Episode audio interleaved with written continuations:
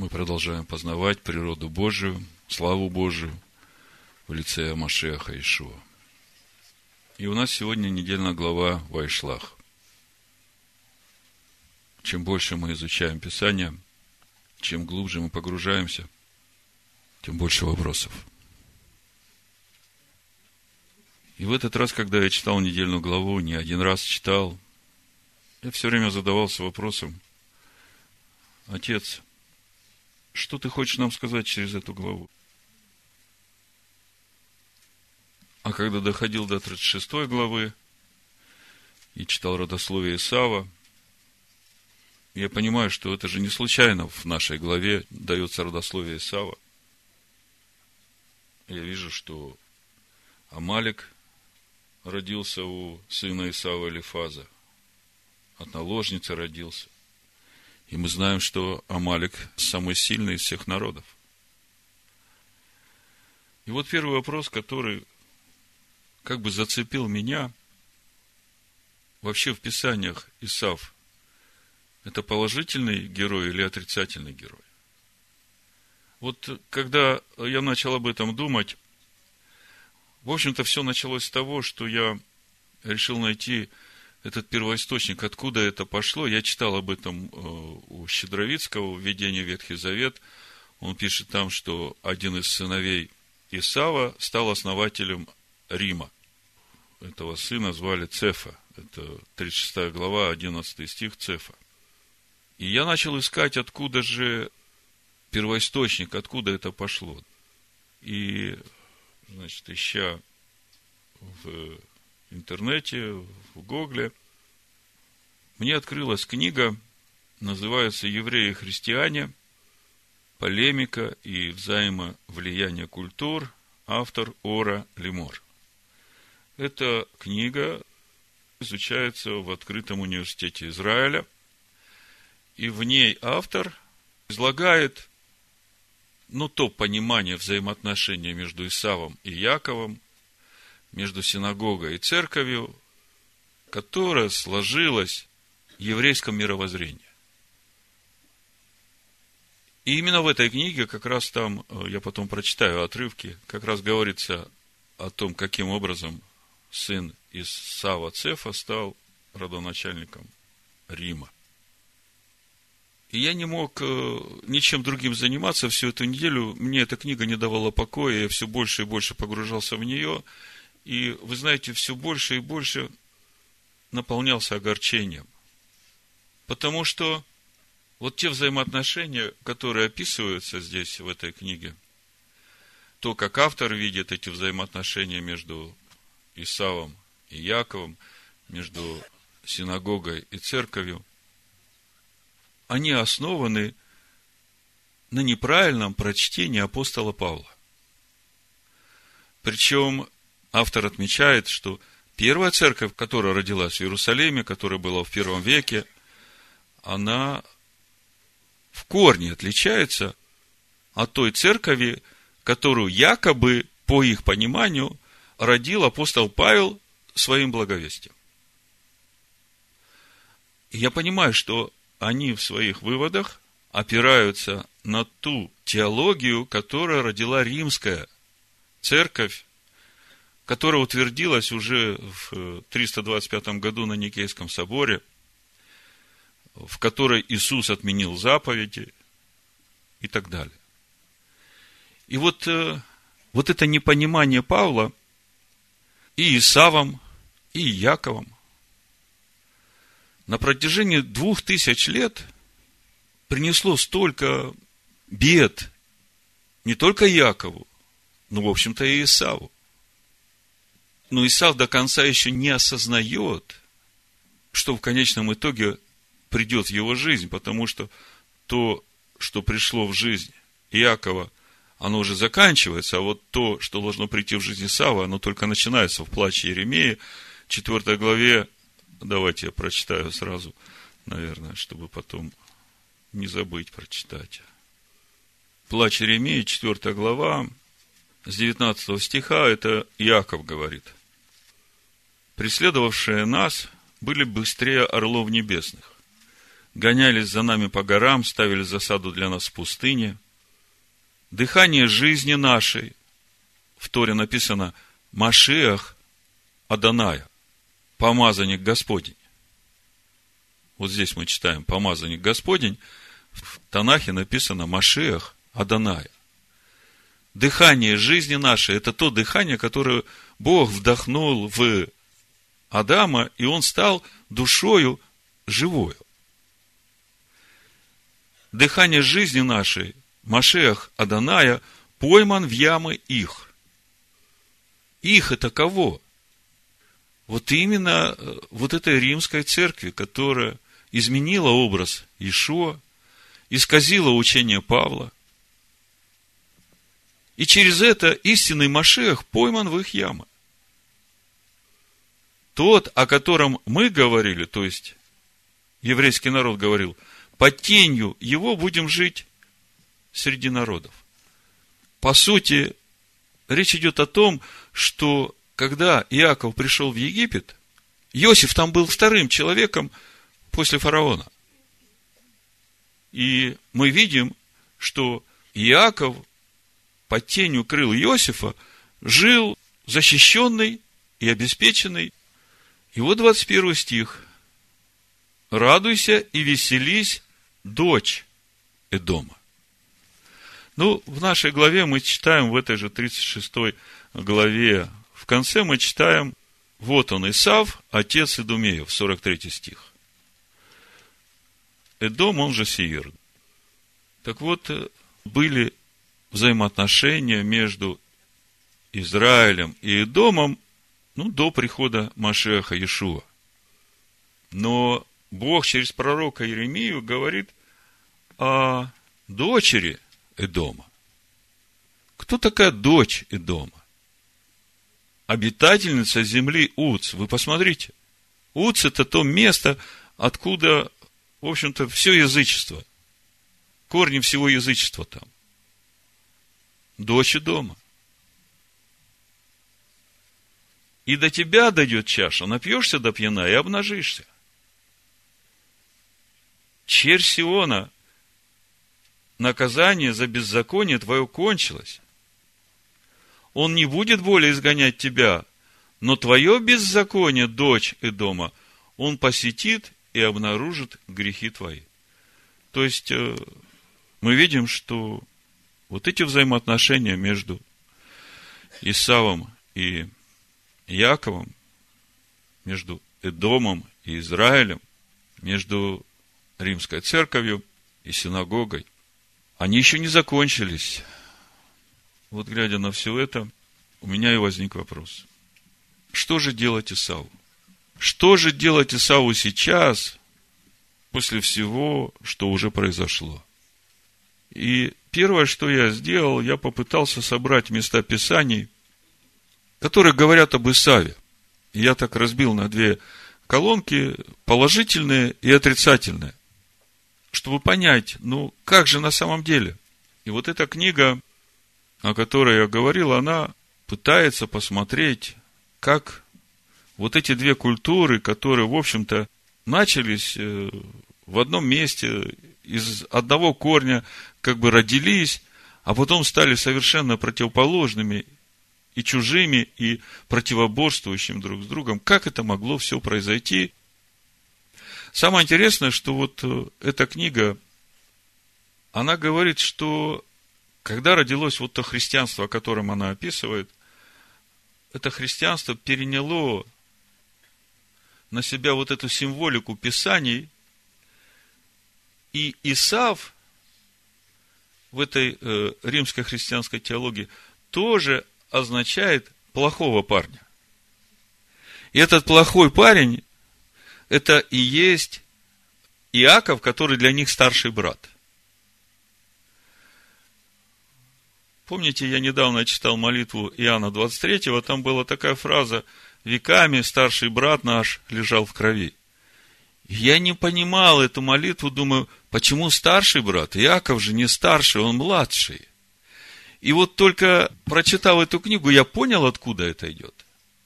Оказывается, в вот этой э, теологии римского христианства э, Иаков – это вот эта римская церковь, потому что все хорошее сказано Якову, и теперь это принадлежит римской церкви. А Исав – это негативный образ, и, э, значит, весь негатив и все плохое, что сказано в Писании, это Иаков, ну, по плоти, и это все принадлежит ему. Давайте посмотрим, что говорят Писания вообще об Исаве, потому что для нас Иаков, он Иаков и есть. Он как был Иаков, он так и остался Иаков. И он меньший брат, он вторым родился. А Исав родился первым, красный весь, э, сделанный весь, Исав, Асе, готовый. И мы много говорили о духовном понимании вот этого образа двух братьев. Это внешний и внутренний человек. Потому что вся Тора, она, все события, которые здесь описаны, они, в общем-то, говорят о том, как устроять человека в храм Бога. Как сотворять человека в образ и подобие Бога. Вся Тора об этом. И мы видим, что когда будет сотворен этот человек, это будет храм Бога. Это будет храм Бога из людей, и это будет тело Машеха. И это будут люди, у которых закон будет записан на сердцах, которые будут наполнены Духом Бога. И мы видим в Писаниях, что нет разницы, из какого народа человек. Но мы видим в Писаниях, что Иакову отдается первенство именно потому, что он та основа, мы прошлый шаббат об этом говорили. У небесного Иерусалима 12 ворот, и на всех их имена сыновей Якова. И на все четыре стороны света по трое ворот, то есть с любого народа, с любой стороны света можно войти в этот небесный Иерусалим, в эту невесту Агнца. Но имена на воротах сыновей Якова, мы прошлый шаббат об этом говорили, что нельзя войти в этот город э, через другие ворота. Ну, разве что перелезть через забор, да? Ишуа и о таких говорит. Вот восприятие Эдома сегодняшним традиционным иудаизмом. Я почитаю несколько абзацев из этой книги. Итак, Исав старший, плохой и обделенный брат, у которого отняли первородство. Отнято оно было не без причины, таков был божественный план. Исав был недостоин того, чтобы стать Божьим избранником. Ну, это понимание сегодняшнего традиционного иудаизма, и я уже говорил, как оно рождалось. Прозвище Идом от слова «Адом» – красный. Исав получил потому, что, продавая первородство, попросил у Иакова поесть красного-красного этого. Как в еврейской, так и в христианской традиции Исав является прообразом брата-врага. В еврейской литературе Исав или Идом – это христиане. А в христианской литературе Исав или Идом – это евреи. В обеих религиях мы – это Яков, они – это Исав. Отношение одних к другим – это отношение к брату и даже брату-близнецу, сыну той же матери и того же отца, но в то же время являющимися друг другу злейшими врагами. Во времена первого и второго храма отношения между Израилем и Идомом, Идумеей, царством, расположенным в южной части Заордания, были необычайно враждебными. Эдому, поработившему Израиль, было многократно предсказана гибель.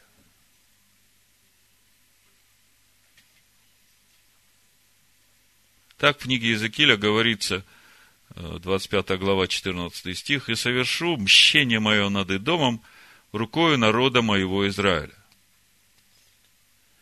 И также в Иезекииля 35, 15.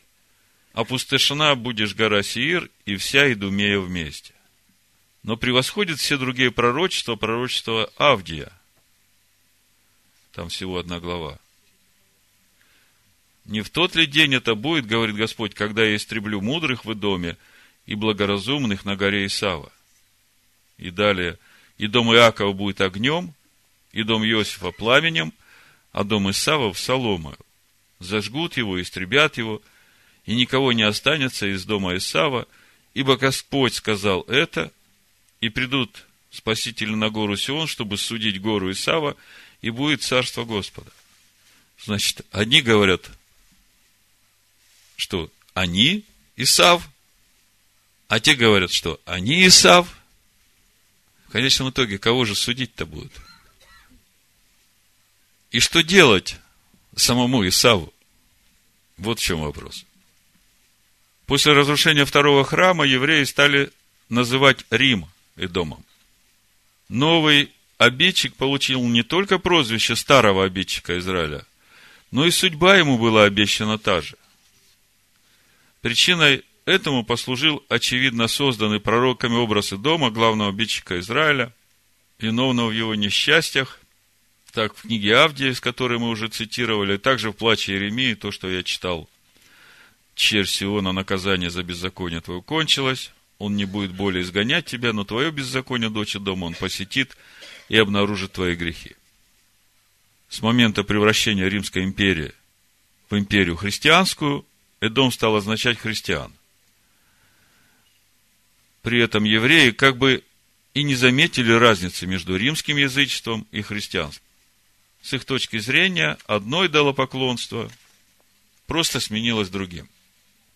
Согласно еврейской концепции истории, основанной на седьмой главе книги пророка Даниила, Рим, а за ним и христианство, приняли на себя роль четвертого царства. Помните это пророчество? Там четыре царства. Последнего и самого ужасного, которое будет продолжаться вплоть до страшного суда. В этом своем видении Даниил различил четыре странных зверя, выползающих из моря – Звери эти, четыре царя, которые будут править миром. И вот этот четвертый зверь, это римское царство, царство которого будет до прихода Машеха. Так вот, есть книга Исифона, Сефер Аяшар, книга праведных. Написана в Италии в конце 15-го, начале 16 века. И там говорится об этой генеалогии вот этого Цефа, который стал править э, всей Италией, всей страной Китим. Цитата, значит, «И вышел Цефа, царь их, во главе их, и пошли они войной на сынов Тубаля и на острова, и завоевали их, и вернулись они, и жили, и признали снова его царем, и построили ему огромный дворец, дабы царил он в нем, и соорудили ему большой строн, и стал Цефа править всей страной Китим и всей Италией, и правил он пятьдесят лет. Ицхак Абарбанель обобщает еврейское понимание того, что такое дом. И добавляет. Истинные мудрецы понимали, что душа Исава переселилась в душу Иисуса Христа. И, возможно, поэтому его назвали Иисусом, что из тех же букв составлено и имя Исав. И поэтому следовало бы называть всех тех, кто придерживается той же веры и тех же убеждений, а также поклоняется ему эдомитянами, ибо Иисус это Исава, Исава это Эдом. Начало той религии положено было в Риме, там она укрепилась, римские цезари и прочие христианские цари приняли эту веру первыми, и потому все христиане, уверовавшие в Иисуса, не всякого сомнения являются эдомитами, потомками Исава. Ну, это уже как бы обобщение вот этих всех взаимоотношений между еврейским народом и римской церковью. И мы понимаем, что тот Иисус, о котором здесь говорят мудрецы, это не тот настоящий Иешуа, который строит свою церковь на краеугольном камне, который есть закон Бога. Ну вот как сегодня помочь Исаву увидеть, что Иисус которого они исповедуют, это ложный Иисус. И вы понимаете, когда Исав это увидит и провозгласит, тогда у Иакова изменится отношение к истинному Иешуа. Потому что Слово говорит о ревности, которая придет к сыновьям Иакова, к закону Бога, именно через то, когда они увидят, что уверовавшие из язычников – начнут жить с той праведностью, которая выше праведности книжников и фарисеев. В этой же книге говорится о том настоящем Иешуа, который был в первом веке. Очень правильно, очень положительно, и я уже говорил в начале, что сегодняшний традиционный иудаизм убежден и уверен в том, что вот тот Ишуа, который ходил по земле Израиля и учил народ закону Бога, он не организовывал и не рождал вот то христианство, которое есть сегодня, а сваливает это все на апостола Павла. Говорят, что апостол Павел родил вот это христианство, которое есть сегодня. Я прочитаю несколько цитат из э, этой книги, что здесь пишется о Иешуа, вот то, как сегодня традиционный иудаизм начинает относиться к истинному Иешуа. Послушайте, меня это очень порадовало. Значит, э, в Евангелиях содержится много критических замечаний Иисуса относительно фарисеев. Однако в более поздние времена, когда христианство отделилось от иудаизма, эти критические замечания получили иное значение. Они стали восприниматься как желание отойти от фарисейства и от всего, что оно представляло. И все же, если читать слова Иисуса без предвзятой точки зрения, и при этом не принимать во внимание пути развития христианства в последующих поколениях, которые он, разумеется, не мог предвидеть, я думаю, что он все предвидел. Обнаруживается, что слова Иисуса содержали в основном социальную критику. Эта критика напоминала выступление библейских пророков против власти имущих. Надо сказать, что даже наиболее радикальным словам Иисуса, которые можно истолковать как отступничество от идеи нормативного иудаизма, можно найти параллели в высказываниях еврейских мудрецов. Из этих изречений наиболее широко известна точка зрения Иисуса на соблюдение субботы. Послушайте, я специально выбрал этот абзац, потому что он вдвойне полезен. Это Марка, 2 глава, с 23 по 28 стих. «И случилось ему в субботу проходить засеянными полями, и ученики его дорогою начали срывать колосья. И фарисеи сказали ему, смотри, что они делают в субботу, чего не должно делать. Он сказал им, неужели вы никогда не читали, что сделал Давид, когда имел нужду и взалкал самый бывший с ним? Как вошел он в дом Божий при первосвященнике Иоафаре, и ел хлебы предложений, которых не должно было есть никому, кроме священников, и дал и бывшим с ним, и сказал им, суббота для человека, а не человек для субботы. Посему Сын Человеческий есть Господин и суббот. Можно понять эти слова как отказ соблюдать субботу. Слово «сын человеческий» первые христиане воспринимали по сказанному в книге пророка Даниила не как обозначение человека вообще, а как титул Мессии, то есть самого Иисуса. Отсюда они сделали вывод, что Иисус отменил необходимость соблюдать субботу, сказав, что он, Мессия, является хозяином субботы. Однако, если сопоставить слова Иисуса со словами еврейских мудрецов, вам отдана суббота, а не вы отданы субботе, можно увидеть, что слова Иисуса вполне соответствуют пониманию еврейских мудрецов. Слышите, да? То есть в то время, когда Ишуа это говорил, Существовало учение у еврейских мудрецов. Очень короткое. Вам дана суббота, а не вы отданы субботе. Этот пример показывает, что следует рассматривать каждое его изречение в том контексте, в котором оно было сказано, а не под впечатлением истолкований более позднего времени. Как пишет Давид Флуссер – Несмотря на то, что Иисус порой очень остро критиковал некоторые явления в иудаизме своего времени, эта критика всегда была имманентной, исходящей из любви к своему народу. Случилось, однако, так, что в более позднем христианстве его критические высказывания стали служить отправной точкой для нападок на саму сущность иудаизма. Флуссер показал, что критическое прочтение Евангелий дает возможность понять, что Иисус призывал как раз к более строгому исполнению заповедей. Критика фарисеев с его стороны в основном призывала не к пренебрежению заповедям, а к более точному их исполнению.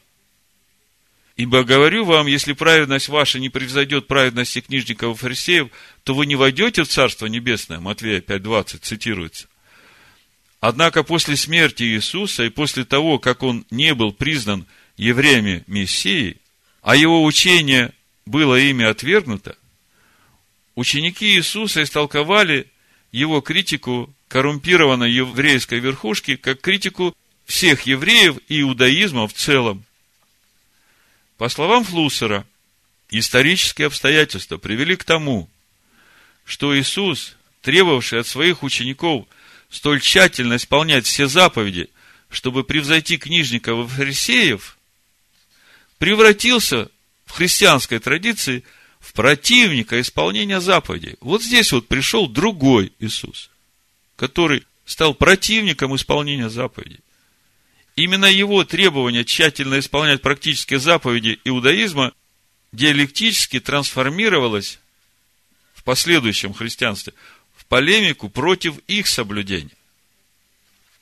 Ну вот, это один из абзацев, который говорит, что сегодня еврейские учителя начинают видеть, что настоящий Иисус, тот, который был в первом веке, он был реальным иудеем, и он критиковал вот тех учителей закона Божьего, которым в то время по большинству были фарисеи. И критиковал именно за то, что они исполняют заповеди, не прилагая к этому сердца.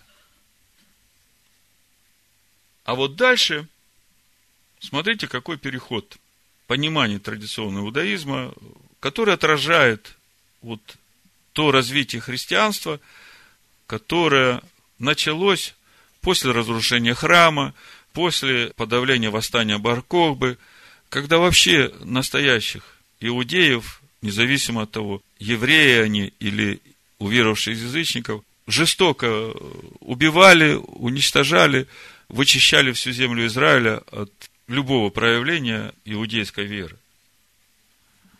Значит, э, из этой же книги абзац еще один. Иисус принадлежал к еврейскому народу, Израилю по плоти. Даже ссылку дает. 1 Коринфянам 10.18. И очень жалко, что вот в этом курсе, несмотря на то положительное, что есть, дальше вот пишется вот такое понимание апостола Павла, которое сложилось в этой римской христианской церкви, а другого понимания Павла нет. Смотрите, что пишется – Иисус принадлежал к еврейскому народу, Израилю по плоти, поэтому у него не было потребности формулировать некое особое религиозное учение. Слышите? У Иисуса не было потребности формулировать какое-то новое религиозное учение. Он пришел научить народ, как исполнять закон. Исполнять закон всем сердцем, чтобы с праведностью Божией. Он сам говорит, я не пришел отменить закон, я пришел исполнить. И мы как-то уже говорили, если он живет в тебе, то дай ему жить так, как он хочет. Он ведь иудей. Он хочет жить по своему закону. Если тебя нет, а он живет в тебе, тогда ты свободен. Поэтому у него не было потребности формулировать некое особое религиозное учение. Однако после его смерти, и вследствие того, что большинство евреев не признали Иисуса Мессией, Немногочисленные последователи его учения нуждались в идеологической основе, которая объяснила бы их выбор и ту связь, которая существует между ними и распятым Мессией. Создание такой идеологической основы приписывают обычно Павлу, который, по мнению многих, является истинным основателем христианства. Согласно этой версии, Иисус был основателем – Иерусалимской церкви, которая шла путями, указанными в Торе, и признавала все заповеди. Тогда как Павел, еврей, живший в диаспоре и подверженный влиянию эллинизма, отменил и Тору, и заповеди. Именно Павел создал в сущности новую религию. Вот это самое большое горе как для Исава, так и для сегодняшнего Якова. Потому что Павел не создавал новой религии. А Павел продолжал раскрывать духовную глубину учения, которое дал Иешуа. Посмотрите, ну хотя бы первое послание Коринфянам, седьмая глава. Апостол Павел в 19 стихе говорит, обрезание – ничто, и не обрезание – ничто. Он говорит о наружном обрезании. Но все в соблюдении заповедей Божьих. В послании римлянам, в седьмой главе, он говорит, 12 стих, «Посему закон свят, заповедь свята и праведна, и добра». Дальше в 22 стихе, «Ибо по внутреннему человеку нахожу удовольствие в законе Божьем». И вот дальше автор этой книги начинает говорить о разнице в том учении, которое давал истинный Иешуа, с тем учением, которое пришло через Павла. Ну, в его понимании это разница. И все опирается на противопоставление благодати и закону. То есть, э, якобы Павел проповедует благодать и говорит, что вот эта благодать отменяет закон. Вот я прочитаю еще пару абзацев о благодати. Важно помнить, что именно учение о благодати Божией явилось теологическим основанием для отмены заповедей. Но можно также предположить, что Павел считал отмену заповедей Торы необходимым условием для распространения христианской веры среди неевреев. С этого времени исполнение заповедей Торы будет считаться среди христиан антихристианским действием, отступничеством от учения благодати Божией. Я понимаю, что Павел ничего этого не говорил. Давайте прочитаем, как он говорил. Шестая глава послания римлянам с 12 стиха. Смотрите, как Павел говорит о благодати. «Итак, да не царствует грех в смертном вашем теле, чтобы вам повиноваться ему в похотях его». Чуть раньше в Римлянах в третьей главе апостол говорит, 20 стих, «Законом познается грех, и тогда не царствует грех в смертном вашем теле, чтобы вам повиноваться ему в похотях его. И не предавайте членов ваших греху в орудие неправды, но представьте себя Богу, как оживших из мертвых, и члены ваши Богу в орудие праведности. Грех не должен над вами господствовать, ибо вы не под законом, но под благодатью. Вот этот вот стих христианская римская теология взяла в основу своей доктрины благодати. Значит, благодать отменяет закон, мы под благодатью, и нам закон не нужен. Что значит быть под благодатью? Я хочу сейчас показать, как же Павел это понимает. 15 стих он говорит, что же, станем ли грешить, потому что мы не под законом, а под благодатью? Никак. То есть, если мы под благодатью, то это значит, что мы вообще грешить не можем. А грех законом познается. То есть, это значит, что мы по закону должны жить перфектно. Со стороны закона к нам не должно быть никаких претензий. Так что же значит быть под благодатью? Вы знаете, как-то недавно, может быть, пару недель назад, слушал один из уроков Александра Грайтера по ивриту. И случайно попал на один из его уроков о смысле жизни, он там говорит. И меня впечатлил тот пример, который он привел для объяснения связи духа и закона. Вот я этот пример хочу сейчас использовать именно для того, чтобы объяснить, что значит быть под благодатью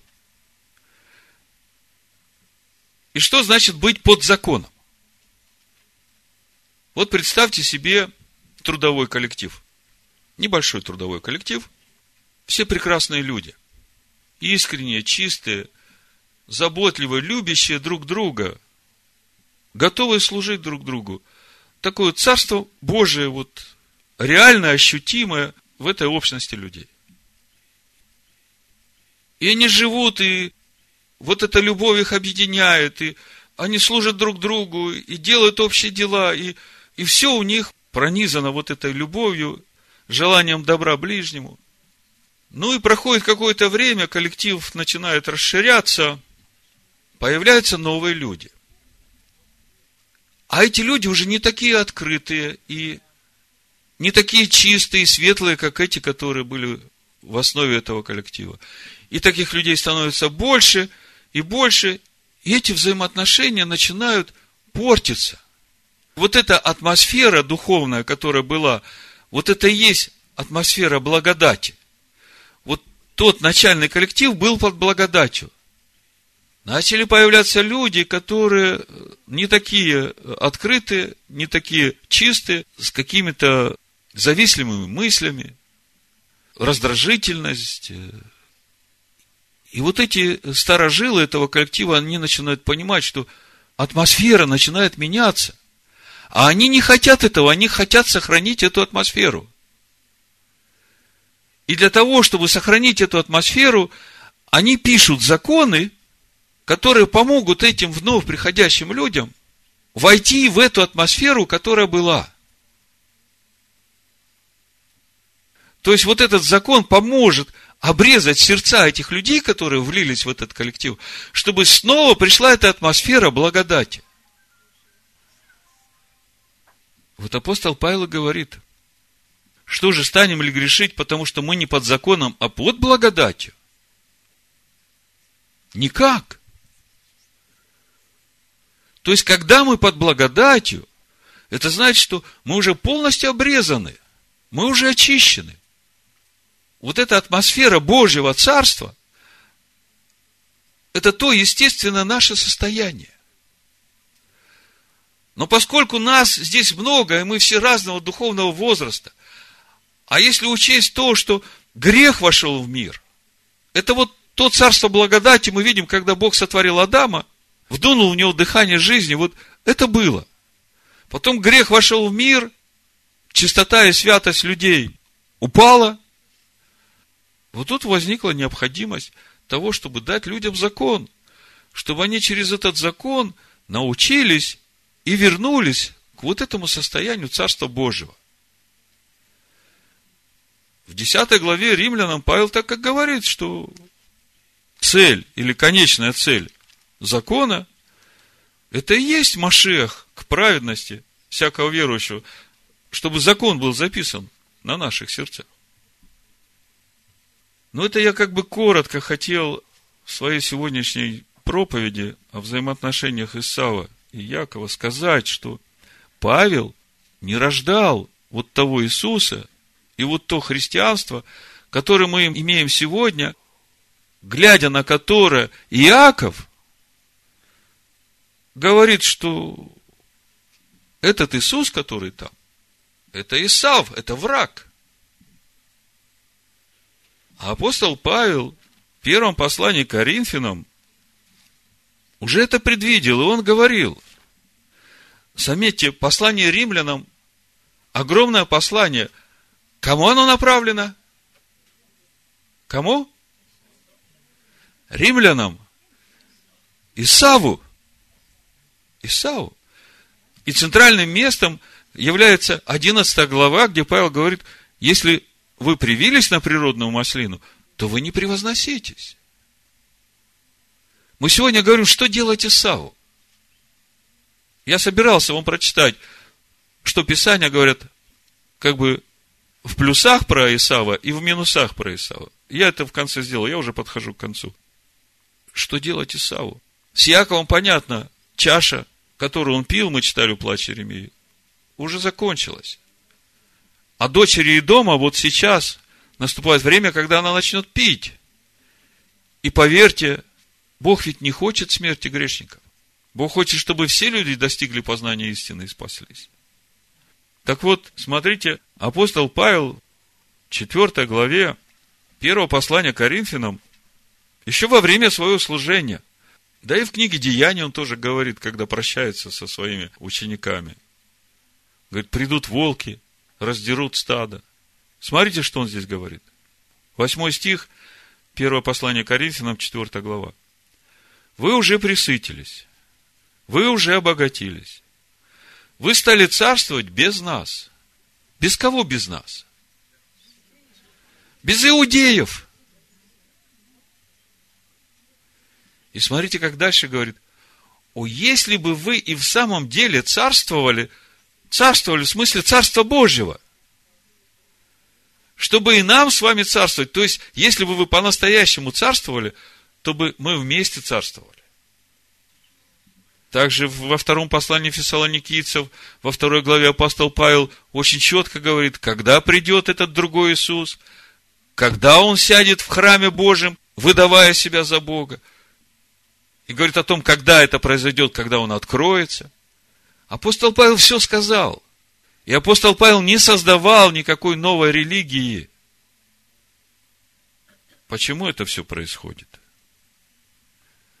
Когда задаешь этот вопрос, невольно возвращаешься к Эдемскому саду и спрашиваешь, Господи, а почему ты посадил это дерево познания добра и зла в Эдемском саду? Да вот потому и посадил, чтобы через него научить вас Царствию Божьему, чтобы вы научились сами выбирать, что добро, а что зло.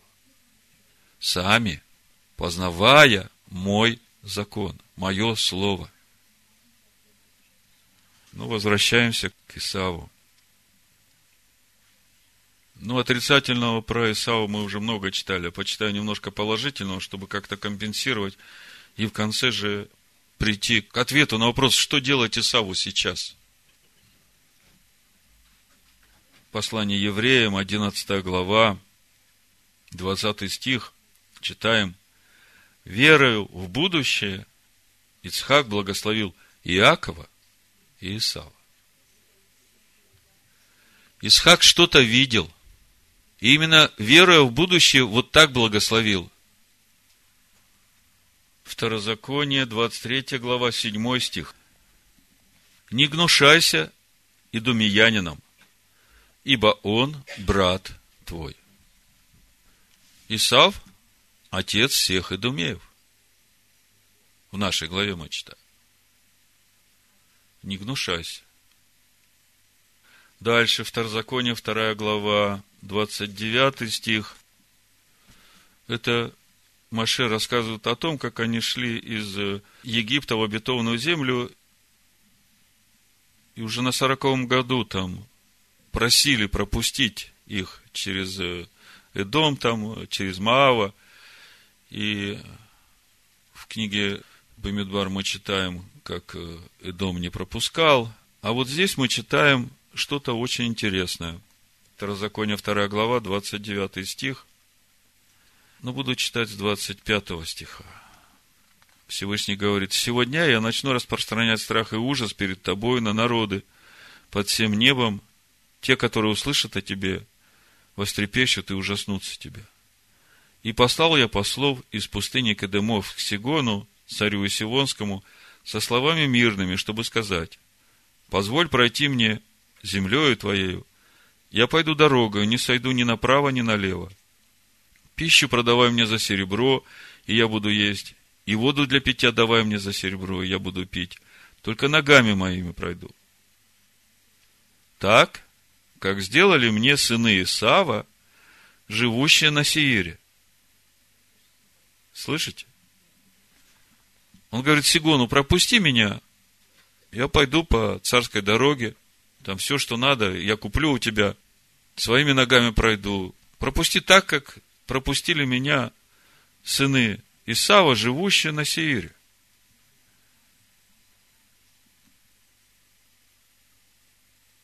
Наша недельная глава сегодня нам говорит о том, как встретились Исав и Иаков. Встретились именно в то время, когда Иаков возвращается после долгого галута.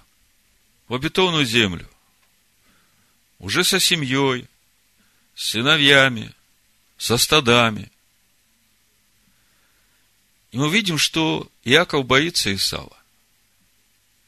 И он молится Богу, чтобы Бог помог. И всю ночь Иаков борется с некто, и на утро получает имя Израиль, правящий силой Бога. И это утро – это приход Машеха. И мы видим эту встречу двух братьев. Я, когда читаю, мне Исав очень симпатичен. Я вижу, как он бежит навстречу, как он обнимает Иакова, как он целует его. Написано, что все это делает Исав, а Иаков ничего не делает. А потом дальше написано, и плакали. Я себе записал вопрос, о чем они плакали? О чем каждый из них плакал, я понимаю, что каждый плакал о своем. И плакали. Вот по сей день они плачут. Каждый плачет о своем. И самое удивительное, мы уже это разбирали. Исав пришел с этими 400 людьми. Я не хочу брать сейчас иудейские комментарии. Я понимаю, что это последствия вот, вот этих взаимоотношений двухтысячелетней истории с римским христианством. Но я вижу, что Исав пришел с этой армией проводить Иакова, чтобы защитить его, потому что в благословении, когда Исхак благословлял Исав, он говорит, мечом своим будешь жить и будешь служить брату своему. То есть ты будешь охраной ему в этом мире. И Исав пришел, говорит Иакову, я хочу пойти вместе с тобой. И когда читаешь на иврите, вот то, что говорит Исав, мы это тоже уже разбирали, я просто напомню. Это 33 глава, 12 стих, Исав говорит. И сказал, поднимемся и пойдем, и я пойду перед тобою. Вот это пойду перед тобою. Ваэлеха ленекдеха. И пойдем, и я пойду соответственно тебе. Ленегдеха. Вот это слово кенегет, помните, Бог говорит, сотворим человеку помощника, кенегдеха, соответственного ему. И Исав здесь говорит, Яков, я пойду ленегдеха, соответственно тебе. То есть, в пророчестве было сказано, больше будет служить меньшему. Но не сказано, кто из них больше, кто меньше. Каждый больше в своем. Исав больше в этом мире физически, Иаков больше в духовном мире. Он рави. И вот этот кульминационный момент, когда могло бы все быть по-другому. Почему Иаков не согласился? Почему Иаков боялся? Я понимаю, что у Якова свои проблемы. Хотя вот этот момент он мог бы решить все взаимоотношения потомков Иакова и Исава совсем по-другому. Чему хочет научить нас эта недельная глава? Вот главный вопрос. Мы видим эту проблему. Самое обидное, что мы читаем дальше, Иаков пошел своим путем, а про Исава мы читаем в 16 стихе. И возвратился Исав в тот же день путем своим в Сиир. Понимаете, вот возвратился в тот же день путем своим, здесь так много. Только что Исав хотел идти к Анагдеха и Якову, соответственно, Якову. Яков говорит, не надо. Исав разворачивается и идет своим путем. И вот то, куда пришел сейчас Исав, кого в этом винить? Я понимаю, что каждый отвечает сам за свои поступки. Яков отвечает за свои, Исав отвечает за свои. И тут не надо друг на друга вину перекладывать. Типа, вот если бы Яков. Я понимаю, что Яков был не готов быть учителем для Исава в тот момент. Исав был готов учиться, но это его решение просто вот э, в один момент э, переменилось на другое решение. То есть он не постоянный в своих решениях. Пытаться кому-то сейчас какой-то ярлык виноватости приклеить, я думаю, Это не имеет смысла. Я понимаю, что у каждого свои проблемы, и каждому нужно свои проблемы с Богом решать. И когда свои проблемы будут решены с Богом, тогда и взаимоотношения между людьми будут другими.